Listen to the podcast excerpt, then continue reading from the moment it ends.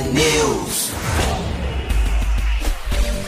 São 6 horas e 53 minutos. Um ótimo dia para você que está com a gente aqui na T. Começa agora o T-News, a notícia do nosso jeito. Estamos ao vivo na rádio, com a transmissão simultânea em vídeo, também lá no Facebook e no YouTube, T-News no ar. Os ouvintes vão participando pelas redes sociais e pelo WhatsApp ao longo do programa. O número é 419-9277-0063. Hoje é sexta-feira, dia 14 de abril de 2023 e o T-News começa já.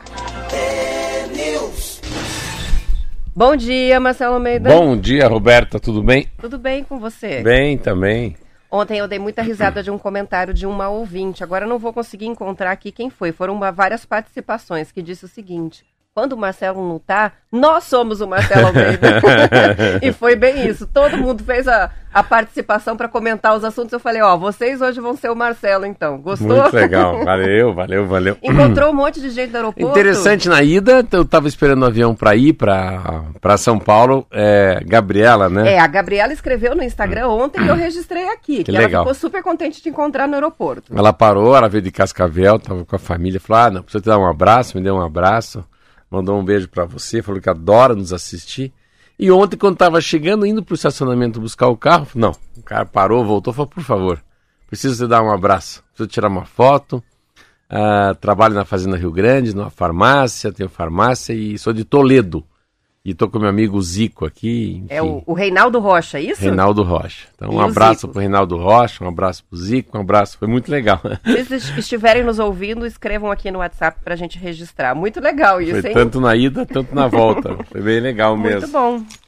Que chuva aqui, como é que tá o Paraná, será? Pois é, mudou, virou completamente o tempo, mas já estava previsto isso mesmo. Ontem a gente teve um dia lindo em Curitiba, é, já estava com um pouquinho de, de- de chuva em algumas regiões do estado, mais no norte, oeste, mas hoje está chovendo no Paraná inteiro. Pelo menos vai chover em algum momento do dia no Paraná inteiro. Mais fechado aqui é, na região de Curitiba, litoral, não tem, o sol não vai nem aparecer entre nuvens. Então, os ouvintes também podem ir informando como é que já tá aí, se a chuva chegou, mas não tá frio, por enquanto, né? Não, só chuva, É, muita a chuva, tá hein? com 18 graus, que é uma Quatro e meia da manhã, alta. era, falei, hoje não vai, não vai ter que ir de galocha pra tua rádio hoje. É, e o fim de semana vai ser assim também. É a previsão para temporais hoje em várias regiões e fim de semana também com um tempo mais instável. Mas aí assim, aparece um pouquinho o sol, chove depois, não vai ser dia inteiro fechado que nem tá hoje. Com exceção, olha só que legal, sábado e domingo, ah, com exceção no sábado, Foz do Iguaçu que vai ter um dia lindo. O resto do Paraná é nuvem e chuva. Chuva, chuva. E Foz tá lá o sol brilhando. Encantado, mão de Deus. Vamos que vamos então, hoje é sexta? Hoje é sexta, hoje Sextou? não é dia da Vandiluz. Teu Flamengo foi bem ontem? Meu Deus do céu, o que aconteceu ontem, hein? Eu Pois tô é. imaginando a alegria dos torcedores do Não, Maringá hoje. A alegria deles torcer. Não, a alegria dos jogadores, da comissão técnica. É impressionante quando fazem os dois gols. Eu assisti um pedaço, meu Deus, o Flamengo assim tava. Mas sabe assim, tava. Mas ele, ele tava perdido. O famoso barata tonta. Como jogou bem o Maringá. Pra quem perdeu, o Maringá ganhou do Flamengo por 2 a 2 a 0, 0 né? ontem. A partida é a de ida da terceira fase da Copa do Brasil. Com essa vantagem agora, temos chances Tem do Maringá, chance, né, que já é inédito ter avançado para a terceira Muito. fase, avançar ainda mais, Muito né? viu um jogo também do Remo e Corinthians também. Remo 2 a 0 em cima do Que Corinthians. vergonha, né? Só que lá em cima, lá, lá no Pará, acho que ontem era. é, e, e esse aí, interessante, eu vi um outro também ontem no ABC Pauli, ABC, é do Rio Grande, do Rio Grande do Norte, também estava 0 a 0 uma dificuldade pro Grêmio. Não sei qual que foi o final, mas enfim. Se a Copa do Brasil, uma surpresa, né? A Copa Olha, do Brasil tá sendo é- bem interessante. A, a zebra, a zebra é o, é o resultado mais normal, né? Zebra não é zebra na Copa do Brasil, dá pra dizer. Agora, assim, com todo respeito ao time do Maringá, a gente tá super orgulhoso, né? Legal, né? Mas os memes foram muito engraçados, porque É. afinal de contas, o Flamengo é um time que tem muito recurso. É o time provavelmente mais Sim, rico do Brasil. E o Maringá está na Série D, né, Sim, do é Campeonato muito legal. Brasileiro. Então, para eles, O é um Maringá, negócio muito o- diferente. Os jogos né? do Maringá, Operário, Cascavel contra o Atlético aqui, que tomar uma aguinha, ficou no 0 a 0 Foi campeão paranaense, foi invicto. Mas eu sei que, claro que o o Atlético queria fazer umzinho, né? Um golzinho. Mas não, foi no 0 a 0 na Baixada, né? Aqui em Curitiba. Na arena. O Márcio Apolinário está escrevendo aqui, primeiro avisando você que na terça ele vai tomar um café lá com você na prestinaria. E ontem, e ele escreveu, ontem o urubu não voou com a chuva e o dogão engoliu o urubu. Dogão. Gostei. vamos que vamos então? Vamos que vamos. Então hoje vamos de conto? Hoje é conto. Vamos lá.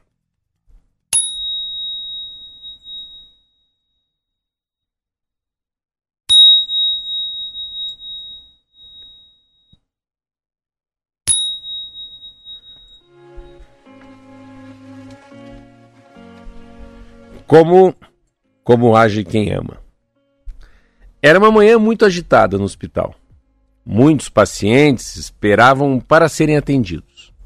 Um senhor de 80 anos estava lá. Estava lá para tirar os pontos de uma pequena cirurgia. Enquanto aguardava, ele se levantava a cada 10 minutos. Ia falar com a secretária e voltava. Ia e voltava. Estava preocupado porque tinha um compromisso às 10 horas da manhã. Então, chegou a hora dele ser atendido. O médico viu que era algo muito simples, que a cicatrização era boa e que só ia demorar alguns minutos. O senhor está com pressa? Porque tem outra consulta? Não, não, senhor. É que eu vou ver a minha esposa, falou para o médico, que tem Alzheimer e está morando em uma clínica. Às 10 horas ela toma os remédios, daí dá uma caminhada e eu preciso estar tá lá. Eu preciso estar tá lá para ver se está tudo certo. O médico perguntou se a esposa ia ficar brava ou ia ficar chateada se ele não aparecesse. Aí o velhinho contou que fazia muito tempo que a esposa não sabia mais quem era ele. Sempre que ele aparecia, ela olhava como se fosse um desconhecido. E o médico falou: e mesmo assim o senhor vai lá todo dia para ver se ela está bem? Médico com a cara de espantado. O idoso sorriu, olhou para o médico com uma expressão que dizia: Você não entendeu nada, doutor. Doutor, ela não sabe quem sou eu, mas eu ainda sei muito bem quem é ela. Moral da história: Amor é um compromisso. Quem ama sente necessidade de honrar esse compromisso, mesmo que não receba em troca o reconhecimento pelo que faz. Quem ama, quem ama faz o que tem necessidade de fazer, o que é cuidar de quem se ama. É assim com os pais em relação aos filhos, que nem sempre demonstram gratidão pelo que recebem. E em alguns casos é assim com os filhos em relação aos pais. É assim. É assim quando uma pessoa ama outra pessoa. Quem ama, cuida e se sente melhor por cuidar. Que, que legal, lindo, hein? Muito Meu, bonito. Muito lindo, vou te mandar já aqui. Boa. Quem que quiser lindo. o texto, manda mensagem no WhatsApp, depois vai lá para a playlist dos contos, não é uma É, não precisa, não precisa da retribuição. Se você ama alguém ou ama alguma coisa, que não venha toda a resposta como você imagina. Não, não precisa esperar a resposta, é. porque não é para isso, né? É, não precisa ser recíproco, é isso que está dizendo. Isso mesmo. Principalmente, eu acho, o amor com os filhos, não é assim? É incondicional, né? Incondicional. Esse é o incondicional. João Henrique está perguntando por que, que você toca esse sininho. Ah, porque é uma, é uma mania do, do contador de história. É tentar numa sala, você pega e. É para as pessoas pararem de fazer o que estão fazendo e, vo, e focarem em você. E para quem está contando história também é. Ele sai do ambiente que ele está ali e vai para a história, né? Eu consigo ver o velhinho falando com o homem. É a maneira de. É tipo, atenção. Atenção, era uma vez. É tentar fazer todo mundo entrar na mesma, no mesmo caminho, né? Na Prestar mesma, atenção, parar de pensar em Na modernidade, coisas, né? na mesma vibe, né? Isso aí, ó. O Joel escreveu que chegou a molhar os olhos. Ah, Caiu que lindo. Um cisco lá para ele. Muito bem, muita gente pedindo texto. Que legal. Essas histórias são sempre tão boas, né? Bom, a gente vai para o noticiário, mas só complementando com relação ao Maringá e o Flamengo, que a segunda partida agora vai ser no dia 26 de abril no Maracanã, tá? Então, vamos fazendo aí o bolão porque há grandes chances do Maringá seguir. Ah, com relação ao futebol ainda, vai começar o Brasileirão no fim de semana. O Atlético Paranaense, que perdeu por 1 a 0 para o CRB pelo jogo de ida da terceira fase da Copa do Brasil, vai receber pelo Brasileirão Goiás, na Arena da Baixada, no sábado às 6h30. A rodada também tem, no sábado, Palmeiras e Cuiabá, América e Fluminense, os dois jogos às 16 horas. E às seis e meia, Botafogo e São Paulo, Bragantino e Bahia e Fortaleza e Internacional. Ainda no sábado, o Atlético Mineiro recebe o Vasco. O Coritiba estreia no domingo às quatro da tarde contra o Flamengo no Maracanã. Bom momento para receber o Flamengo, né? Ou para ir até o Flamengo. Bom, o Coxa empatou por 3 a 3 com o esporte num jogaço na terceira fase da Copa do Brasil, jogo de ida. Ah, no domingo, na Neoquímica Arena, Corinthians, que vem da derrota por 2 a 0 no Remo na Copa do Brasil, vai enfrentar o Cruzeiro. E a rodada termina com Grêmio e Santos às 6h30. Agora é Copa do Brasil e Brasileirão junto, né? Tudo ao mesmo tempo. Agora valeu tudo. Mas eu acho que pro, pro Curitiba não é tão bom, não. Porque ele, ele perde, né? É o terceiro jogo que ele perde seguidamente, assim. Então não. Perde o Fla-Flu, perde pro Maringá. É difícil perder pro Curitiba. Vai tentar reverter. Mas não tem técnico, tá numa crise.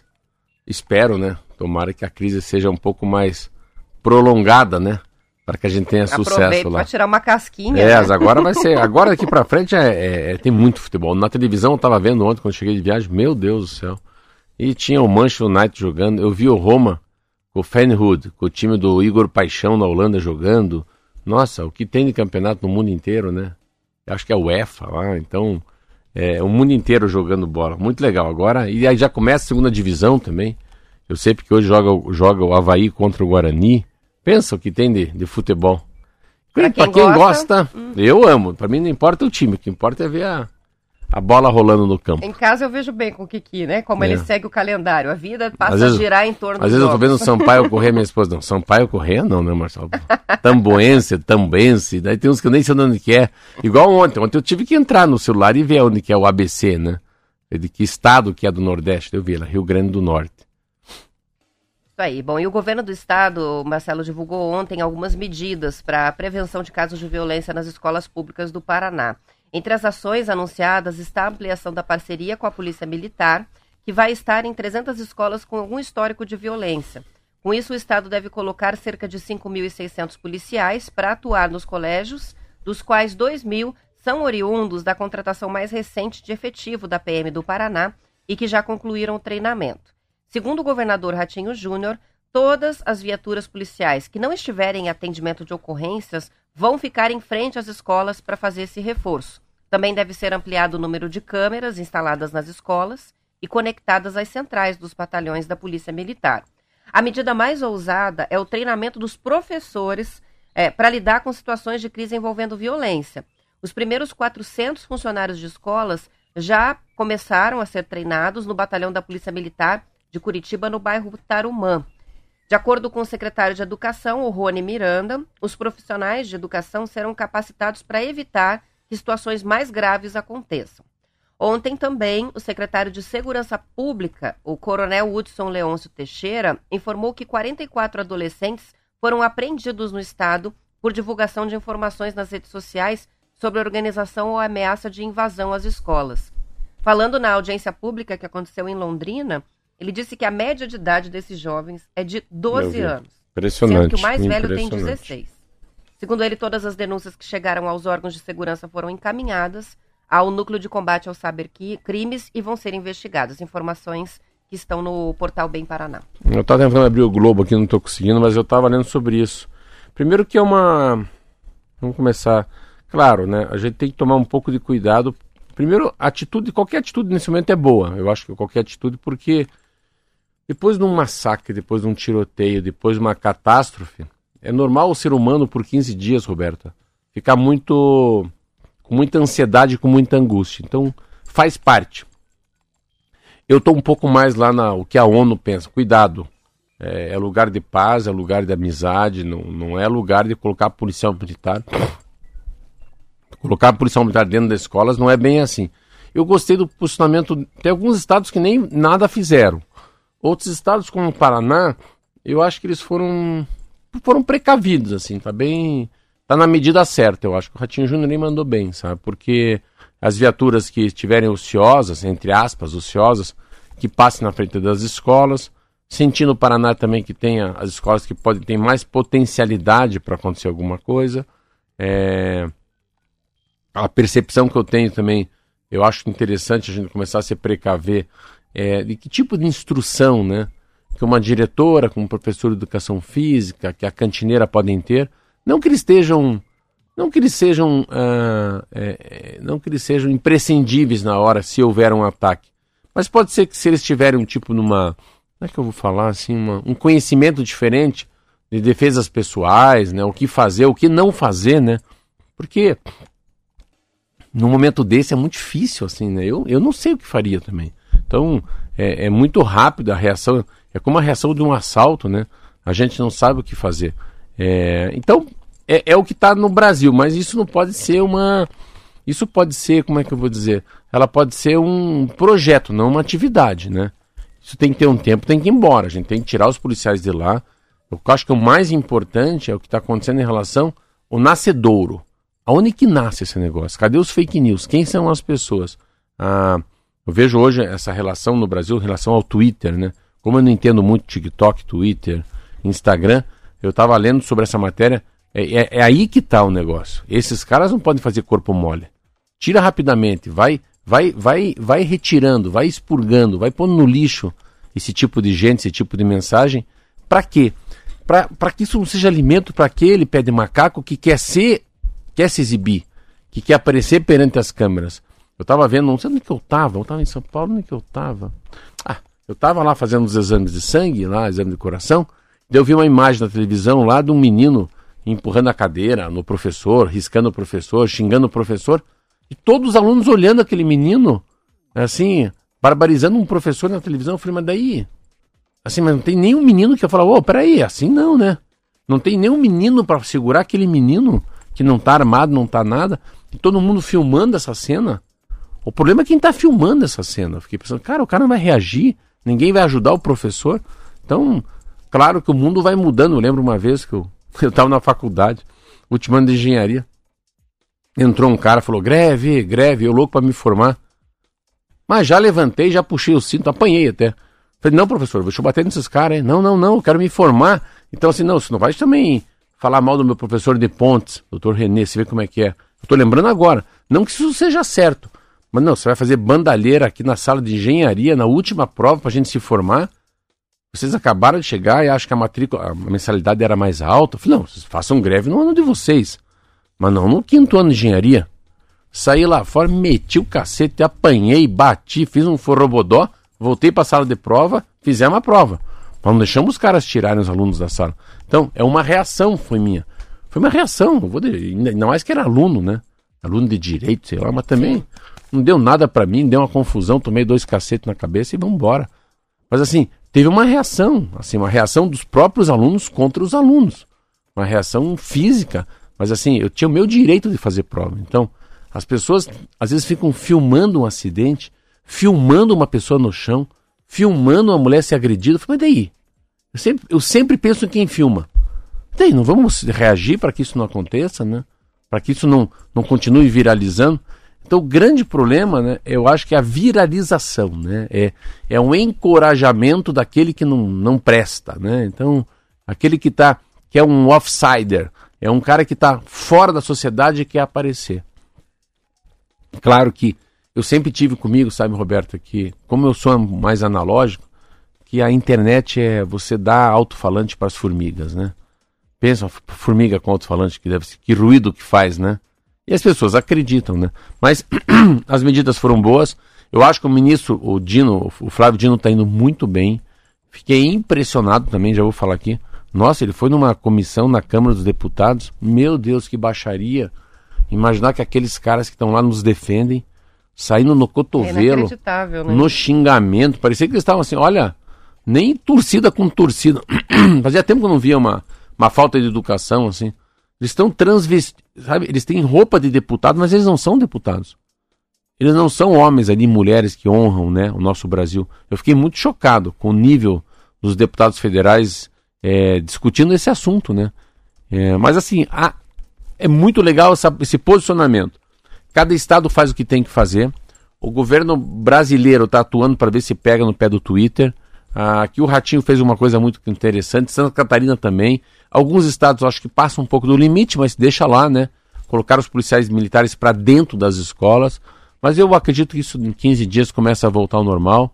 É só para ter menos atentados. Está muito próximo. É, né? é. Nos primeiros 15 dias é sempre um, né? É um, todo mundo fica com, muito com, com medo disso. Mas achei, eu acho bem, bem legal o posicionamento do Paraná também. A Daiane escreveu pra gente dizendo, infelizmente, na minha visão, os projetos visam pós-ocorrência. Ela não está desmerecendo, mas está dizendo o seguinte: a gente precisa evitar a, a ocorrência. Não saber o que fazer Sim. quando a desgraça já tá, já É. aconteceu. Botão de pânico, ela diz, é bom. Mas até que seja acionado, quantas vidas já foram? Câmeras não evitam o ato, depois mostram quem participou. Novos PMs, todas as viaturas Não, tudo escolas. é, é, É, tudo é- que não eu- em ocorrência, é difícil um eu, eu acho dano. positivo, ponto. Eu, se fosse o governador, não faria. Então, tô falando uma matéria que eu li que eu acho positivo, que é uma onda, eu, eu não entro nessa onda, mas eu, governador, faria outras coisas que não dessa. Mas eu não critico, não, o que os governos estão fazendo, que é paliativo, mas é importante. Pode ser que a sensação de segurança uh, alivie muitos pais e mães. E se a sensação de segurança atinge as pessoas, tá valendo. É isso aí. A gente tem que baixar é a angústia e a ansiedade nas pessoas. Isso aí, vamos pro intervalo, a gente Bora. volta.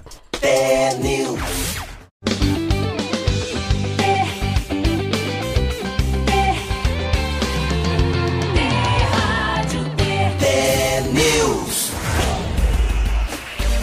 São 7 horas e 17 minutos. Pela transmissão que a gente faz no YouTube, no chat, o Marcos escreve, né, com relação a esse, todos esses esquemas de segurança montados agora, investigações, policiais dentro de escola, do lado de fora da escola, e os professores, inclusive, sendo treinados, né, para agir num caso assim. Ele falou: é para acabar. O professor ensina, educa, é pai, é mãe, é psicólogo e agora também é segurança. É, É, mais ou é menos isso, né? Mas é, é que eu, eu vejo com um olhar que vai acabar esse assunto. Isso aí vai, você pega, o Twitter vai pra cima, o governo. Eu acho que não, não vai viralizar no Brasil. É interessante. Assim, os Estados Unidos e o Brasil são muito diferentes. O que não pode é pela macaquice. É, muito, é muita gente nova. É, é muita criança ali, né? Tem muita criança nesse jogo jogado agora, né? Do que é certo, que é verdade, né? A maneira de preparar. Eu acho que. é, não sei, a gente tá falando hoje que dia? Dia 14, hoje 15. Eu acho que Hoje é aqui uns 14. 15 dias sai. Isso, isso aí sai do, dos jornais, a vida segue e devagarinho vai diluindo. Mas a gente tava falando fora do ar aqui. Alguma coisa tem que ser feito, né? É, eu também acho que há um exagero. Mas não fazer nada também parece que se não dá uma resposta à sociedade. Enfim, eu acho que os posicionamentos de todo mundo que está me ouvindo, o meu, na sociedade em geral, deve ser muito parecido. A gente fica meio assim, mas que ridículo, mas não é ridículo, né? Vai ou não vai? Mas também se não fizer nada, É, péssimo, né? Então Mas- alguma coisa tem que mas fazer. é, é, a, a- assim, a responsabilidade, né? Essa Secretaria Nacional do Consumidor, dizer, os procedimentos, plataformas virtuais, tá, exigência de retirada de conteúdo, esse papel é importante, né? A responsabilidade, a instauração de processos, né? Exemplo aí em relação a quem está propagando os conteúdos. Tem um pouco dessa coisa de 8 de janeiro, sabe? Ah, é, invadiu, peraí. Então vamos preso um pouquinho, você vai ter que responder. Sabe uma coisa que pouco está se falando? Ah. É média de 12 anos, né? Dos adolescentes que foram apreendidos ontem é, por- em função de estar é, propagando esse tipo de conteúdo nas redes sociais. A rigor, eles não poderiam ter redes sociais. Sim. Existe uma política, é, e deveria ser cumprida, de uma idade mínima. Todo mundo vai lá e põe a data de nascimento que quer e entra. Essas crianças, porque 12 anos nem adolescente não é, né? Essas crianças estão tendo acesso a, a conteúdos e plataformas onde elas não deveriam estar. Então, assim, também tem um problema ali muito sério, né? Sim, é, mas, é, mas é, é aquela não coisa não há que se eu... falar em criminoso de 12 anos, é uma criança. Sim, mas é E o que assim... está fazendo lá? É, é que é que eu digo assim, é, essa é a coisa da, das virtudes, né? As pessoas têm virtudes, as coisas têm virtudes, né? Então, um, um livro que fala muito disso. né? Uma, o que é ser virtuoso, né? Virtuoso é a excelência. Aquilo que eu go- gosto do exemplo de uma faca. Uma faca bem afiada, ela é muito virtuosa. A faca pouco afiada que não consegue cortar um pedaço de carne é- não é virtuosa. Mas a faca de mão, a faca muito, muito afiada, na mão de um, de, um, de um serial killer, de um assassino, é um problemaço. Mas essa mesma faca na mão de um sushi bar, de um sushi man, que sabe cortar um salmão, sabe fazer um sushi, um sashimi, é um espetáculo, é um privilégio. Então o problema é que a faca não tem problema, o problema é quem usa a faca. Então aquele instrumento pode fazer um bem, fazer uma comida maravilhosa, uma festa, uma, né, trazer uma, uma alegria pelaquela comida, mas pode trazer uma desgraça, porque pode matar muita gente. E a mesma coisa isso aqui. Então, a intenção das mídias sociais, a intenção do celular, a intenção do smartphone, você pega o livro da Apple, né, o Steve Jobs, é fazer o mundo ser um mundo mais homogêneo, mais parecido, fazer com que as pessoas sejam mais felizes, é tentar explicar para as pessoas que quem inventou a distância não sabia o que era saudades. É um troço muito lindo. Só que também se pode usar pelo mal, né? Então, ao invés de colocar coisa boa, coloca ser ruim. Então, é. O celular e as mídias sociais não tem problema. O problema é quem usa ela. E como se usa, né, Roberto? Isso aí. O, a gente tem uma participação do Júlio chegando. Ele diz que nos acompanha todos os dias pelo YouTube. E hoje é aniversário da mãe dele, que também é nossa ouvinte, a dona Alda. É, parabéns. Aniversariante do dia. Parabéns, feliz aniversário. Parabéns. Também muitas participações chegando, uma delas do Silvio, Geraldo também escreveu, para nos lembrar que hoje é comemorado o Dia Mundial do Café. É hoje, Quase é? não gosta, Olha aí, né? E hoje não tem café aqui no estúdio, hoje né? não tem café. Olha a tristeza, meu Deus do céu. Isso é a mesma coisa com. Ironia do destino, É. Marcelo. O cara que toda sexta-feira toma um chopp com os amigos, vai no bar só tem água com gás. É, a Pelo gente amor tá de assim Deus. nessa sexta-feira. Não, né? essa água aqui tá, tá de matar. É Como faz falta, Zenir. Não, é não isso? tem um pedacinho de bolo também. Ai, meu Deus do céu, que sofrimento. Isso aí. Participações sobre o tempo, a Adriana está nos mandando mensagem dizendo que em Cascavel o dia está amanhecendo maravilhoso, sol brilhando, bem diferente daqui, né? E a Luzenete de Vaiporã contra que lá a situação é o contrário. Ela diz chuvona desde ontem em Vaiporã, 21 milímetros. Então tá chovendo bastante em algumas regiões, mas Cascavel o pessoal tá ó. Olha que interessante. Eu ta- tava em São Paulo sentado, assim, numa cadeira, na frente do hotel, numa rua chamada Oscar Freire, e veio um homem. O cara vendendo um negócio, o cara, o cara meio suado. O que, ah, o senhor, o senhor quer comprar? Eu falei, não, não quero. Eu falei assim, não, não, o que quer? Não, eu tô vendendo um livro do, do, do George Orwell. Você conhece George Orwell? Eu falei, conheço, eu já li A Revolução dos Bichos, é um inglês, é muito bom. Eu falei, eu achei, eu achei que você ia vender alguma coisa de ou Hare Krishna, ou igreja, ou evangélico, ou católico. Eu não, eu não gosto que as pessoas ficam vendendo, abordando a gente na rua. Ele falou, não, eu vim vender livro. Para que você está vendendo livro? Perguntei. Não, para pagar minha faculdade. Você sabe quem que é o George Orwell? Ele falou, sei. Você leu? O, o- como é que você vai vender o livro dele para mim? Eu li a história, não, não li o livro. Falei, olha, resenha. você deveria ler o livro, você ia conseguir vender mais. Ele tinha dois. Eu falei, olha, sabe que o, o livro que eu tô lendo é meia boca, não tô conseguindo andar. Eu vou ler teu livro. E comprei o livro do cara. Cara, eu comprei o livro do cara e fui lá fazer os exames lá no HCore. Pô, já tô na página 50, então quem quiser aí, mas é Qual que você tá muito lendo? bom. Eu tô um livro que chama-se é, é, esse que é um inglês, né? O, o- o George Orwell, Orwell. Ele é um inglês que e esse livro é o seguinte, ó.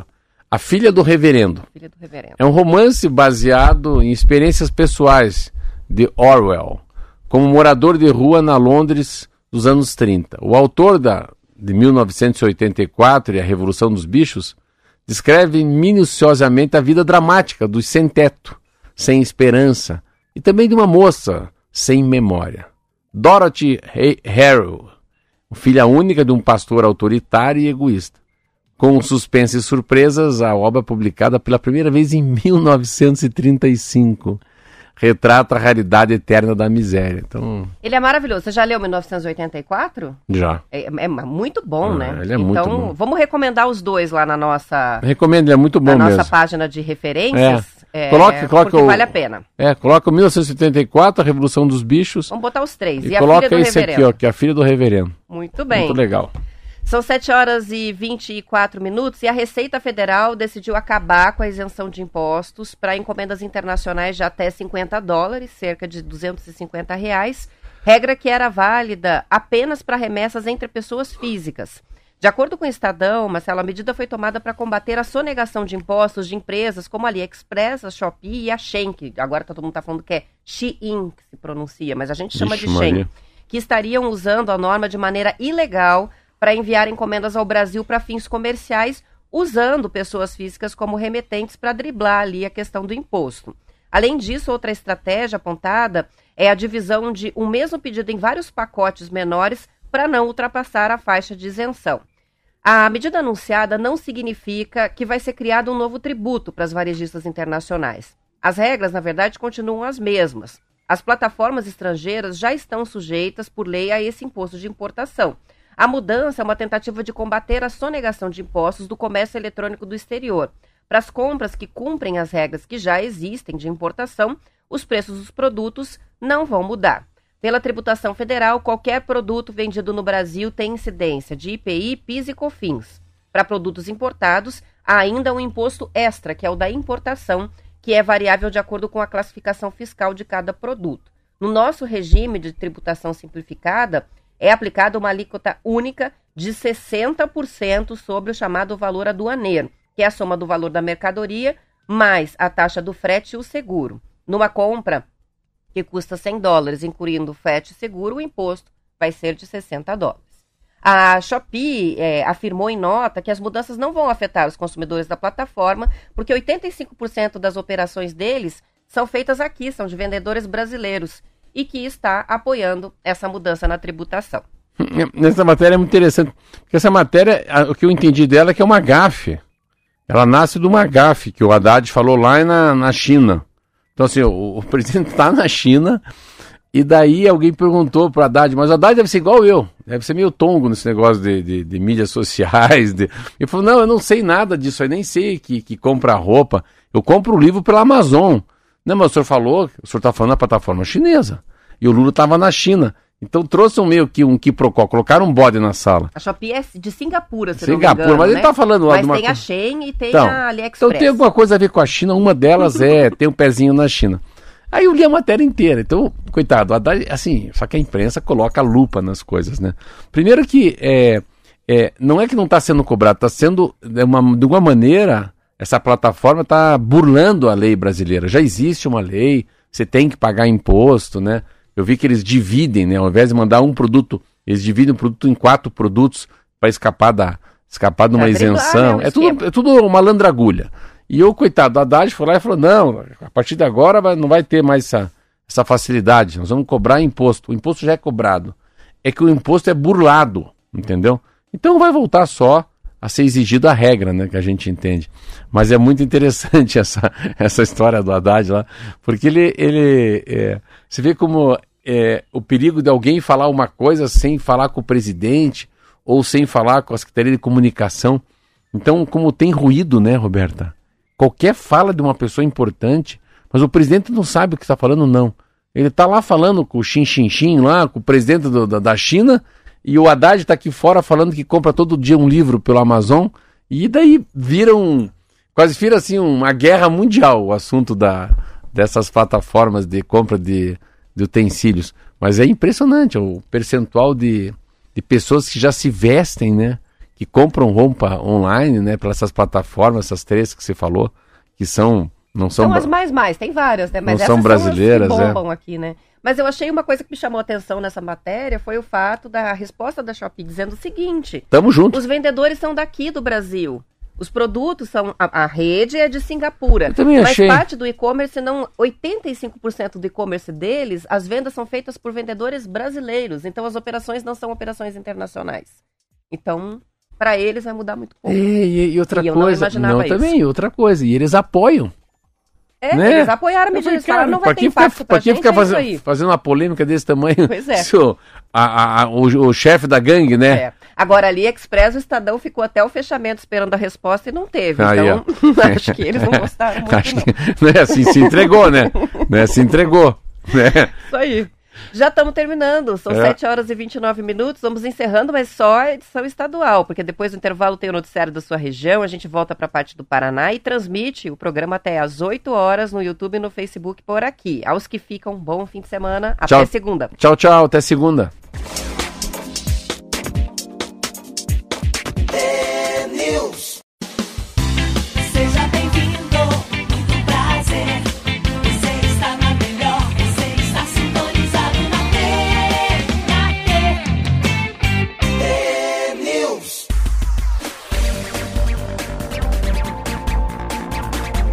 São 7 horas e 33 minutos. A Polícia Federal deflagrou ontem a Operação Águas Carijó para investigar vazamento de nafta que aconteceu no terminal marítimo Terim, no porto de Paranaguá. Segundo a administradora do porto, Marcelo, foram identificados até o momento dois pontos de rompimento de uma tubulação. O primeiro vazamento foi identificado na noite de domingo. A Portos do Paraná, que é a empresa pública responsável pelo complexo, informou que identificou mais um ponto de vazamento depois. O complexo é formado pelos portos de Paranaguá e Antonina. A nafta é um composto derivado do petróleo que serve de matéria-prima para indústrias do ramo petroquímico. e é usado na fabricação de várias substâncias, como o eteno, benzeno, propeno e o tolueno. A investigação pretende esclarecer as causas desse desastre ambiental, cujas consequências ainda não foram dimensionadas. A Polícia Federal cumpriu o mandado de busca e apreensão no navio responsável pelo transporte e bombeamento do combustível, que vazou em grande quantidade. Em nota, a Portos do Paraná informou que a operação de navios no pier público de granéis líquidos já foi liberada, assim como o acesso rodoviário aos terminais. O IAT, o Instituto Água e Terra, que é o órgão ambiental do governo do Paraná, emitiu recomendação para que a pesca fique suspensa na Baía de Paranaguá até segunda ordem, já que a nafta é um produto tóxico e cancerígeno. As informações são da Agência Brasil e Agência Estadual de Notícias. merece, né? Ninguém merece, né? amor de Deus. Coisa do petróleo nafta, né? Eu nem sabia que a nafta era uma. Não Não sabia. foi a primeira vez que vazou nafta em Paranaguá. A gente Não. já, já ouviu isso outras vezes, né? Mas a gente, dessa vez é interessante que a gente não tem nem noção da dimensão, só estão dizendo que é melhor Eles não não, pescar. eles não falam que- da quantidade, É. né? É, Mas parece ter sido grande. é. Parece ter Você sido vê a grande. consequência que vai trazer isso já para os pescadores. Consequência de frutos no mar no litoral. Você pensa a consequência num negócio desse, Roberto. O, o- o quanto isso atinge né, a população, as pessoas que podem, de alguma maneira, eu não sei como é que é a- o tratamento de água. Não, mas daí é o rio, né? Tratamento de água de quem mora em Paranaguá, eu não sei. Mas olha, o, a- o- pega lá o pescador, o cara mais simples lá de Paranaguá é afetado por não poder pescar. O dano ambiental a gente não tem ideia, né? Mas acho que a Polícia Federal. Mas tem muito pouca informação nessa matéria, isso que você falou. Não diz em quantidade, né? A gente não sabe Nem até onde está indo. até onde A foi. gente não sabe se a água lá na Ilha do Mel não tem Isso. nafta. Ou até quando não podemos pescar. Pois é. Eu acho que a informação tá meia, meia fraquinha, tá meia vira-lata, mas é uma pena, né? É, mas ontem a Polícia Federal entrou agora na investigação. Então, muito provavelmente a gente vai ter desdobramentos nos próximos dias. Sim. Olha só esse aqui. Um estudo feito por economistas em parcerias com, com o IDEC e a ACT Promoção de Saúde identificou, Marcelo, uma série de distorções nos impostos que incidem sobre os alimentos da cesta básica. Você Foram fala tanto disso, né? Pois é. Foram analisados o ICMS, que é o imposto estadual, e os federais, o IPI, que incide sobre os produtos industrializados, e PIS, COFINS. De acordo com a reportagem da Agência Brasil, os estados seguem uma regra geral do CONFAS, que é o Conselho Nacional de Política Fazendária, é, com relação a isenções é, de itens da cesta básica. Mas cada estado decide por conta qual é a lista de produtos com isenção ou redução tributária. A distorção acontece em função disso. Alguns estados, segundo o levantamento, isentam ultraprocessados, como carne enlatada, salsicha, macarrão instantâneo e bebidas lácteas, que não deveriam receber be- eh, nenhum tipo de benefício fiscal porque não fazem bem à saúde. Por outro lado, produtos importantes para pessoas que têm restrições alimentares, como os itens sem glúten, sem lactose, as farinhas de aveia e arroz que substituem o trigo para os alérgicos, esses são tributados como se fossem o que eles chamaram de alimentos de rico. Como se a pessoa que tivesse uma intolerância é, necessariamente tivesse dinheiro para comprar um produto mais caro. Todos, também os produtos da biodiversidade, alimentos regionais, esses ficam fora das isenções porque não entram nos itens da cesta básica. A pesquisa mostra que o estado com as alíquotas mais altas sobre os alimentos essenciais é o Amazonas. O Paraná é mencionado no estudo porque inclui itens na cesta básica como a farinha de aveia, então positivamente. Em São Paulo, a regulamentação do SMS concede isenção para produtos como margarina, creme vegetal, apresuntados, biscoitos e bolachas recheadas, além de linguiças, salsichas e mortadelas. Os economistas que participaram do estudo propõem que a reforma tributária inclua a criação de uma categoria de alíquota específica para a cesta básica que priorize itens realmente essenciais. Essa é uma matéria que ela não é ligada na saúde, Roberta. Ela não está errado. Ela não está errada. Vamos, vamos esquecer. Tudo que a gente come faz muito bem ou muito mal, tá? Não tem comida saudável. Aí tá, tá certa essa lógica. Tira essa parte, né? Vamos tirar, vamos tirar saudável. Quem que tem que pagar mais imposto? Tem que pagar imposto, pagar menos imposto? Aquele que gastou mais na embalagem. Se pensar assim, ó, a Roberta tem uma fábrica, ó, tem uma engenhoca que o Kiki fez, o Léo faz o rótulo, o Marco deixa lá ó, mistura carne de pescoço com pé de galinha, com a orelha, faz lá um- uma mistura e faz um tal de um salame. Aí tem que guardar na geladeira.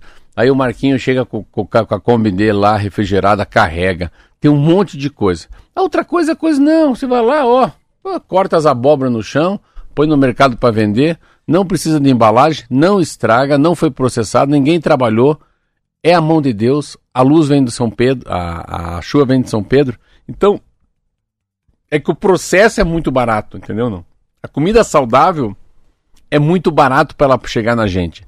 A comida processada passa por muito processo. Só que aí que tá, só que a saúde não era o mais importante. Então, quanto mais você gera emprego, mais máquina você compra, mais isenção eu vou te dar. Mas quanto mais o quê? o Marquinho acorda de manhã, fuma um chimarrão lá dele, toma um chimarrão, fuma um cigarro, vai fazer a colheita dele, leva na quitanda. Esse tinha que ser, né, Roberto? Eu falei, não, peraí, esse não precisa de isenção. Você não faz nada, cara, você não gera emprego, não compra máquina, não paga imposto. Você não tem. Então, eles acabam tirando os impostos daquele que, entre aspas, gastam e geram emprego. Só que eles estão gerando o quê? Um problema lá na ponta que quanto gera no sistema de saúde mundial. Aí que está o problema. Quantas pessoas obesas? Isso tem um custo também. Meu Deus do céu! Quantas pessoas obesas? Quantas pessoas com excesso de sal, com excesso de sódio, índice de massa corporal? Quem que é isso? Os processados. O que, que eles ganham? Isenção de impostos. Agora vamos para a saúde. Então, é. assim, então, comida de rico é cara, né? E comida de pobre é barata. Então, coitado. Ainda deixa os mais gordos mais, os mais pobres ainda, que não tem nem plano de saúde, coitado. E daí acontece essa discrepância que a gente sempre comenta aqui, né? Que você, para você, pra você comprar um, um miojo, você gasta menos do que para comprar alguma coisa na feira. Uma fruta. Legumes, verduras, Uma uma fruta. fruta. fruta mamão papaya. Isso é um Quanto- absurdo, né? Não, Ainda mais num país com a oferta Não. de produtos naturais que a Quanto gente tem custa uma aqui, manga né? Palmer? Que é uma manga maravilhosa no Brasil. Quanto custa um caqui? Então, Quanto custa uma lixa? A lixa? A li, lixa? Lixa? Lixia. Li- Quanto custa uma lixia? Uma lixia. É, ah, não, vamos fazer um docinho de mirtilo. Lascou-se. Lasco, morango, moranguinho. Ah, o Marquinho adora moranguinho com, com, com suspiro. Tudo é caro. Ah, quanto que é a bolacha de chocolate recheado da Bono? Isso é de graça, isso não vale nada. É muito louco isso, né, Roberta? Sim. E a gente sempre fala, que legal, que legal que vai ter uma, uma revisão na capacidade de pensar, né? Quem mais polui o, o intestino, o estômago do brasileiro tem que pagar mais. Aquele que nos gera mais saúde tem que pagar menos. Essa é a nossa lógica hoje. Essa é que tem que ser, né? A lógica Pensar é- primeiro nas pessoas. A lógica é a saúde, não as máquinas. Isso aí. São 7 horas e 42 minutos e a produção brasileira de arroz vai, cres- vai descer, vai cair em 2023 ao menor patamar em mais de duas décadas e deve ficar no limite do consumo nacional. A estimativa, Marcela, é que o Brasil colha 9,8 milhões de toneladas do grão, o que representa a menor produção desde 98, segundo o IBGE. De acordo com o gerente de levantamento sistemático de produção agrícola do IBGE, o Carlos Alfredo Guedes, se cair um pouquinho mais, é possível que o Brasil precise importar arroz do Uruguai. A estimativa de produção de arroz foi reduzida em 1,8% em março, ante o que estava estimado em fevereiro. O país deve colher 7,6% menos arroz na comparação com o ano passado, o que significa uma perda de 812 mil toneladas. Qual que é o problema? A queda é resultado de uma combinação de problemas climáticos e de redução na área plantada com o grão. Segundo o IBGE, as perdas pela estiagem registrada no Rio Grande do Sul, que responde por mais de dois terços da produção nacional, influenciaram diretamente os números do país. Ah, porque é uma. A diferença dessas culturas, né? Você começa a ler muito Globo Rural, eu não entendo de, de agronegócio, mas começa a entender que tem culturas que são mais restritivas, né? Você pega o arroz. O arroz você vê muito. É difícil você ver. Vou dar um exemplo da soja. Você planta soja na Bahia, né? Você planta soja lá naquele. Né, Maranhão, Tocantins, Bahia, onde estão os paranaenses, Roraima, Rondônia. Então você pega soja e milho, uma cultura que, independentemente do Brasil ser muito grande, tem uma diversidade de tempo, né? Um lugar está 40 graus, outro está 10. Aparentemente são culturas que se adaptaram a qualquer tipo de, de solo ou também de, eh, do aspecto climático. Mas se você for aqui no Paraná, eu lembro muito bem, primeiro que precisa muito de água, né? O arroz é... Você foi na plantação de arroz já, Roberto? Ver como é que Eu é. já vi de cima, É. mas não aqui. Eu É, vi lá, eu- na- lá em Bali, na Indonésia, eles plantam muito arroz, Olha, né? e é a coisa mais tudo- linda. É assim, tudo meio né? alagado, né? Sim. Então, é E tudo- bem verde, né? Um É. verde muito vivo, assim. um verde capinha, assim, é isso mesmo. Então, eu fui para Querência do Norte, aqui no norte do Paraná, perto de Paranavaí, lá na, como fosse o noroeste do Paraná. Não, norte, sul, noroeste, é. que é nordeste, no noroeste do estado do Paraná. Então tem uma plantação muito linda porque tem um rio, né, que é o rio Paranapanema, que divide dois estados, então é lugar alagadi, alagatício, ala- Alagadiço? alagadiço, é assim é. E no Rio Grande do Sul, sempre que eu vejo assim matéria se é arroz, é no Rio Grande do Sul. Só que o Rio Grande do Sul teve uma coisa que, que ele, ele destoou de Santa Catarina do Paraná lá. Aqui caiu o mundo, lá não choveu. São Paulo também, né? A gente É. teve chuva demais no resto do Brasil e só Sim. lá a Mas estiagem. daí assim, mas ele, ele representa dois terços do, do Brasil. Então, se tem problema no Rio Grande do Sul, acabou. Não tem. é- Enfim, podemos esperar pelo aumento do preço do arroz, é inevitável, e talvez, mas enfim, o, esse especialista do IBGE que deu a entrevista para essa matéria também não colocou muito drama em cima disso. Ele falou que a parceria com o Uruguai seria tranquila e que também não é nada demais aqui- precisar es- importar um pouco de arroz dessa vez. É que tem uma, uma coisa que a gente tem que entender também, que daí, às vezes a gente fica bravo com o tal dos commodities, né? Commodities de minério, o petróleo, a soja, o milho, a farinha. Então, é um commodities, né? Então, você não vai comprar do Uruguai um, um arroz tão caro. É porque é commodities, tem um preço na praça, né? As bolsas de valores estão aí colocando. E é interessante que são dois produtos. Eu sempre achei que, que nunca bateria na porta, assim, ó. A gente tem que comprar arroz dos outros. É, farinha a gente já tem, acho que eu tenho na minha cabeça faz 10 anos. Que, será que a gente consegue ter farinha suficiente? Não, a gente não tem farinha suficiente. A gente é demandado, a gente precisa bater nos irmãos ali, né? Uruguai, na Argentina e comprar. Um Mas o arroz, arroz para mim é uma novidade. Mas claro, quando você abre a matéria e coloca que dois terços da produção nacional sai do Rio Grande do Sul, eles tiveram seis meses sem janela hídrica, deu para entender. Claro. São 7 horas e 46 minutos e no prazo de quatro dias após uma quadrilha assaltar a agência da Caixa Econômica Federal de Antonina, no litoral, a Polícia Militar recuperou 313 mil reais em dinheiro, além de valores em cheques, um caminhão, três carros, quatro armas, dois coletes balísticos e um celular. Ah, recuperou uns, uns dois, três mortos também, não recuperou eles Pois mortos? é. Dos seis homens que invadiram a agência, três morreram no confronto com os policiais no terceiro dia de buscas. Um foi ferido e está hospitalizado e, e dois ainda são procurados. Então, vivos temos dois.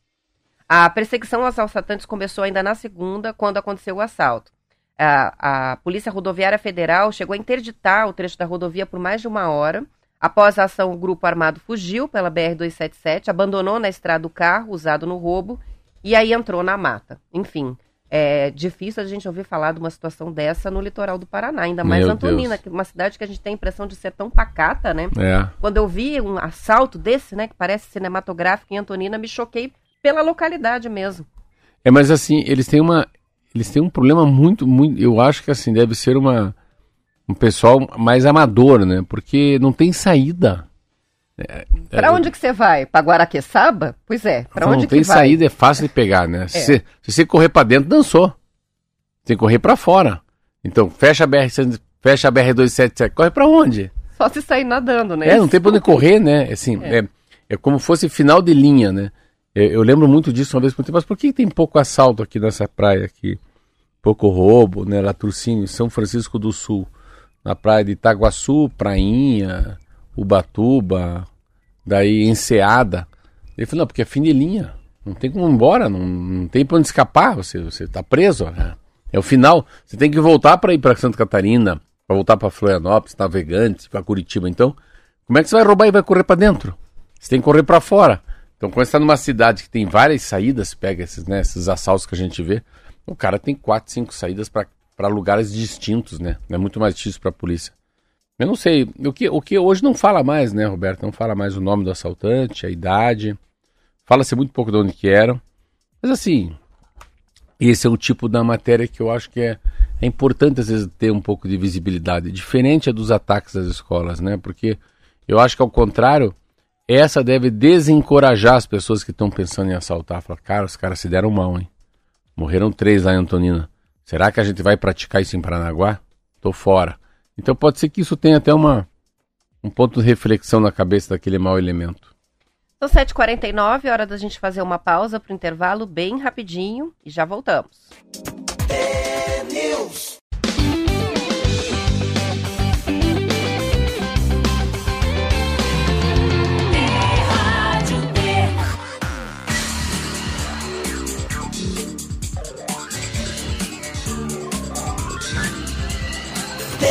News. São 7 horas e 51 minutos. O Hospital do Rocio, em Campo Largo, região metropolitana de Curitiba, não vai mais receber pacientes com traumas e emergências encaminhadas por ambulâncias do CIAT e SAMU. Isso a partir de agora mesmo. O atendimento não está sendo mais prestado desde o meio-dia de ontem. A medida foi tomada porque o contrato da unidade com o governo do Paraná foi encerrado. E sem o vínculo contratual, vítimas de acidentes em rodovias da região, como a 277, deverão ser levadas para outras unidades de Curitiba e cidades da região metropolitana. Em ofício, a Prefeitura da capital alertou que o risco de colapso é real de toda a rede de emergência e urgência da região. Em 2022, o Hospital do Rocio recebeu 18 pacientes todos os dias de outros municípios, o que significa 37% dos encaminhamentos diários. A Secretaria de Estado da Saúde disse à reportagem da RPC que está procurando uma saída para essa situação. Procurando agora que encerrou? Agora que o contrato está encerrado, É. desde ontem, meio-dia. 48 de segundo tempo, quer começar o jogo. Pois é. E é um importante, é bem estratégico, né, o Hospital do Rocio, É, do ponto porque de vista estrada, da, da né? localização estrada, e tal, né? né? É. Complicado. Você trazer um, você vê, pega ali no Campo Largo, né? Trazer essa pessoa pro, pro hospital, trazer pro trabalhador, meu Deus, tem que atravessar aí o Batel, o seminário, para chegar no portão. É, para chegar no evangélico, dificílimo. Para chegar no Cajuru, Vai uma cruzar a viagem. cidade inteira. Interessante. Mas eu, eu- às vezes eu não consigo. Como a história do pedágio, eu não consigo entender como deixam chegar ao final. Como deixa. Né, como não tem um plano B, um plano C, né? É bem essa comparação, né? É, Já sabe a data, já sabe É. que o contrato vai vencer. Como é que a coisa não se resolve antes? Bem estranho. tem uma visão mais, um horizonte maior, né? Você vê agora, os, a Secretaria de Estado vê o que, que pode fazer. Agora faz remendo. Agora vai remendar, né? É, provavelmente sem passar pelos trâmites, É, vai com, em daí, regime de aí urgência. faz um aditivo que não É. pode, o Tribunal de Contas do Estado vai dizer que não pode, o deputado federal contra o Ratinho vai bater, aí eles param novamente, e quem vai se danar são os acidentados, O né? paciente, Paciente. O Plínio está escrevendo um negócio muito legal aqui com relação ao assalto que a gente comentou de Antonina. Ele falou aqui em Barra do Sul, que fica pertinho de Joinville, também é fim de linha, não tem para onde ir. Mas já teve um assalto a banco há uns cinco anos, mais ou menos.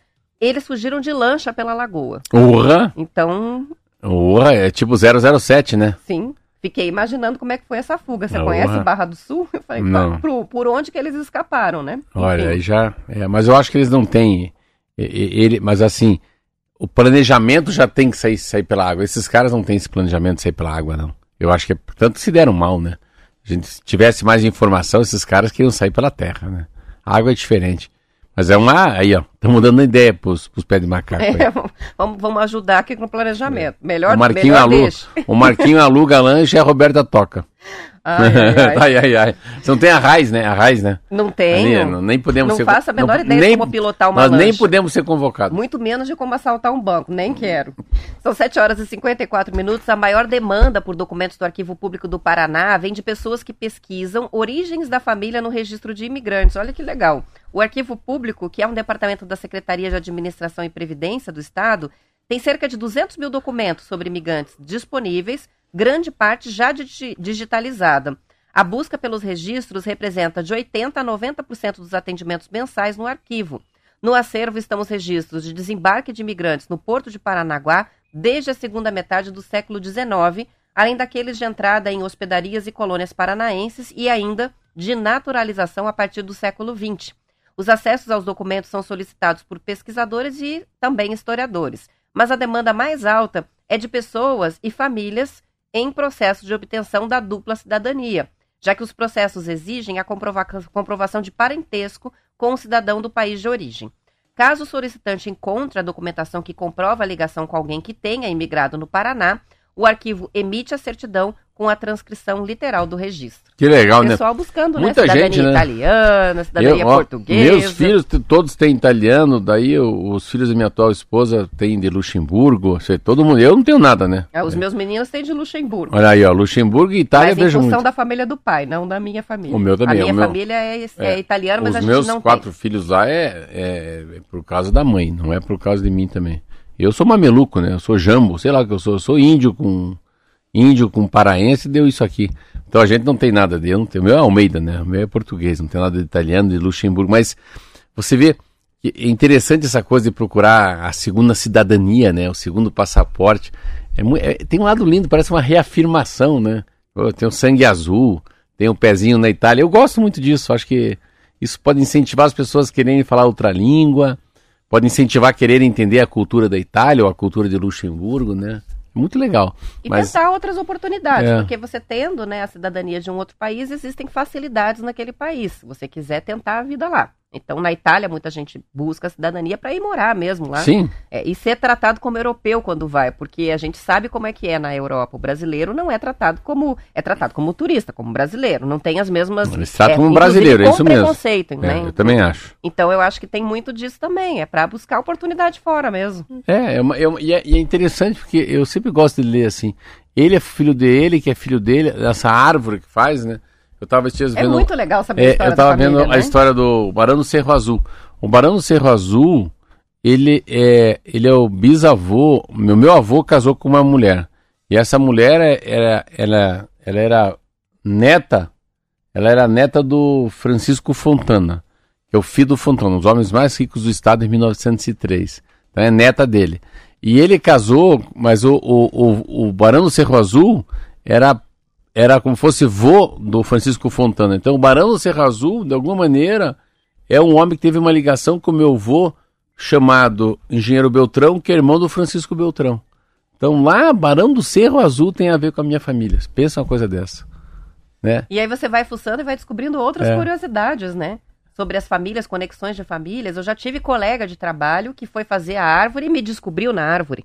A gente não é prima super, super, super distante e foi descobrir através desse Ah, eu trabalho eu, de eu descobri uma, uma canete que mora no Rio de Janeiro, tua, que é, que é médica, e a mulher estava nadando comigo lá na, na praia, na Bahia. Eu falei, eu trabalho na rádio com a canete. Ah, Roberta Canete. Ah, ela tem uma parente no Rio de Janeiro. Pois é. Vê como é que pode? É muito legal, eu É. acho muito legal, encantador. São 7 horas e 58 minutos. A gente vai registrar a última aqui com pouco tempo para comentar, mas enfim, Curitiba vai começar a testar na segunda-feira o ônibus 100% movido a gás natural. O veículo vai rodar na linha Cabral Portão em um período de testes por 30 dias. A linha transporta 10 mil pessoas por dia útil com uma frota de 12 veículos. O ônibus a gás vai se juntar a essa frota e funcionar entre os horários dos ônibus convencionais da linha.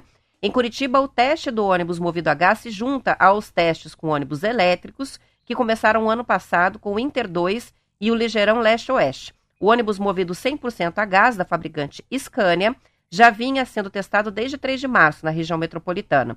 Segundo a Compagás, que vai fornecer o combustível, mesmo sendo de origem fóssil, o gás natural é menos poluente que os combustíveis líquidos em razão da queima mais limpa com menos fuligem e menor geração de dióxido de carbono. Olha aí. Quem anda gás, muito gás, é táxi, né? Usa, né? É, já usa. É uma adaptação. Mas esse deve sair de fábrica, né? Esse já sai. Deve, deve ser com os dois, né? Eu acredito que deve ter motor de combustão também. Se acaba o gás, tem o diesel, né? Mas que legal. Curitiba sempre dando como um exemplo no Brasil, né? Eu acho muito legal. Transporte Cidade de vanguarda, como se É, diz, né? a cidade do Jaime Lerner, do Taniguchi, do Rafael Gleca, de Macedo. Isso aí. Vamos terminando? Vamos que vamos? Bom fim de semana. Segunda a gente está de volta. Esperamos por vocês. Até segunda.